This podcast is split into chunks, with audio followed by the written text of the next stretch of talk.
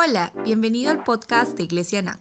En esta temporada de ayuno y oración te presentamos la nueva serie Oración Eficaz a cargo de nuestro pastor principal.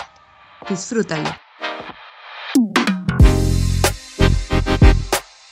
Hola, soy su amigo el pastor Herbert Jiménez. Bienvenidos a esta nueva serie de podcast La oración eficaz. El título de esta oportunidad es El nombre sobre todo nombre. Filipenses capítulo 2, 9 al 11 dice así, Por lo cual Dios también lo exaltó hasta lo sumo y le dio un nombre sobre todo nombre, para que en el nombre de Jesús se doble toda rodilla de los que están en los cielos, y en la tierra y debajo de la tierra, y toda lengua confiese que Jesucristo es el Señor, para gloria de Dios Padre. Jesús, amigo mío, ha sido exaltado hasta lo sumo. Él ha sido declarado Señor del universo. No hay nada creado que no tenga que hincarse ante su portentoso nombre y autoridad. Literalmente, todo aquello que puede ser nombrado, todo aquello que exista o aún no tenga vida, pero que haya sido creado, debe obedecerle.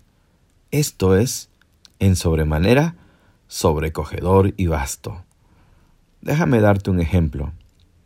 Hubieron dos súbditos de este nombre a quienes el Señor del universo los llamó a su servicio. Ellos formaron parte de ese privilegiado grupo de hombres a quien Él reclutó para su servicio, y fueron llamados los apóstoles. En una ocasión estos dos, que eran Pedro y Juan, se dirigían al lugar donde acostumbraban para hablar con Dios mismo con la autoridad que les confería ese nombre. Ellos eran muy conscientes de su gran privilegio y del poder que se les había otorgado. Al entrar por una puerta llamada la Hermosa, un hombre paralítico resignado les pidió dinero, que no tenían, por cierto. Pero lo impresionante de la historia es que ellos respondieron diciendo que aunque no tenían ni plata ni oro, ellos tenían algo infinitamente más importante. Ellos tenían aquello que no podría comprar todo el dinero del mundo, la posibilidad de sanarlo. Estaban tan seguros que llenos del Espíritu Santo le ordenaron en el nombre de Jesús que se levantara, y fueron tan usados que lo jalaron aún estando cojo y en ese acto mismo fue sanado milagrosamente. Vaya, ellos sí que conocían el peso y el poder que disponían para hacer la voluntad de Dios. ¿Cuándo comenzó todo esto? Pues el día en que Jesús les dijo, Hasta ahora nada habéis pedido en mi nombre, pedid y se os dará, para que vuestro gozo sea cumplido. Juan 16, 24. En otra oportunidad les dijo, para que todo lo que demanden en mi nombre os será hecho. O como dice en Marcos 16, todo aquel que cree en mi nombre, en mi nombre echará fuera demonios, sanarán los enfermos y hablarán en otras lenguas. Ahora dirás tú, wow, qué gran historia. Ahora comprendo por qué los apóstoles hicieron tantos milagros y sanidades. El secreto era el nombre de Jesús.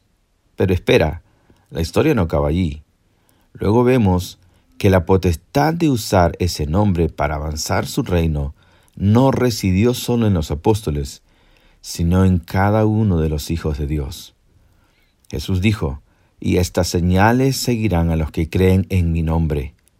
Es más, no serías salvo si no hubieras invocado su nombre. ¿Cuál es el milagro más grande que una persona puede tener? El haber nacido otra vez, el haber nacido de lo alto. Ahora eres un hijo de Dios. No hay milagro más grande comparado con el milagro del nuevo nacimiento. Ahora puedes orar y acercarte a Dios mismo, así como los apóstoles, en la autoridad que hay en su nombre. Es por ese nombre que puedes tener la audiencia con el Rey del universo, el Rey que además es tu Padre. Recuerda siempre esto, el poder no reside en ti, El poder, la autoridad reside en ese nombre. Pon tu confianza plena en su nombre y vive para honrar ese nombre. A medida que conoces a Jesús y te rindes a su voluntad, más osado serás para actuar en su nombre y ver a Dios haciendo cosas asombrosas por medio de tu oración eficaz. Entonces, cuando decimos en el nombre de Jesús, no es simplemente una parte bonita de nuestra oración, es el cimiento sobre el cual nos acercamos ante su presencia y recibir sus promesas. Que Dios te bendiga y que tu oración pueda ser más eficaz. Gracias por conectarte con nosotros. Esperamos que este podcast haya sido de bendición para tu vida. Hasta la próxima.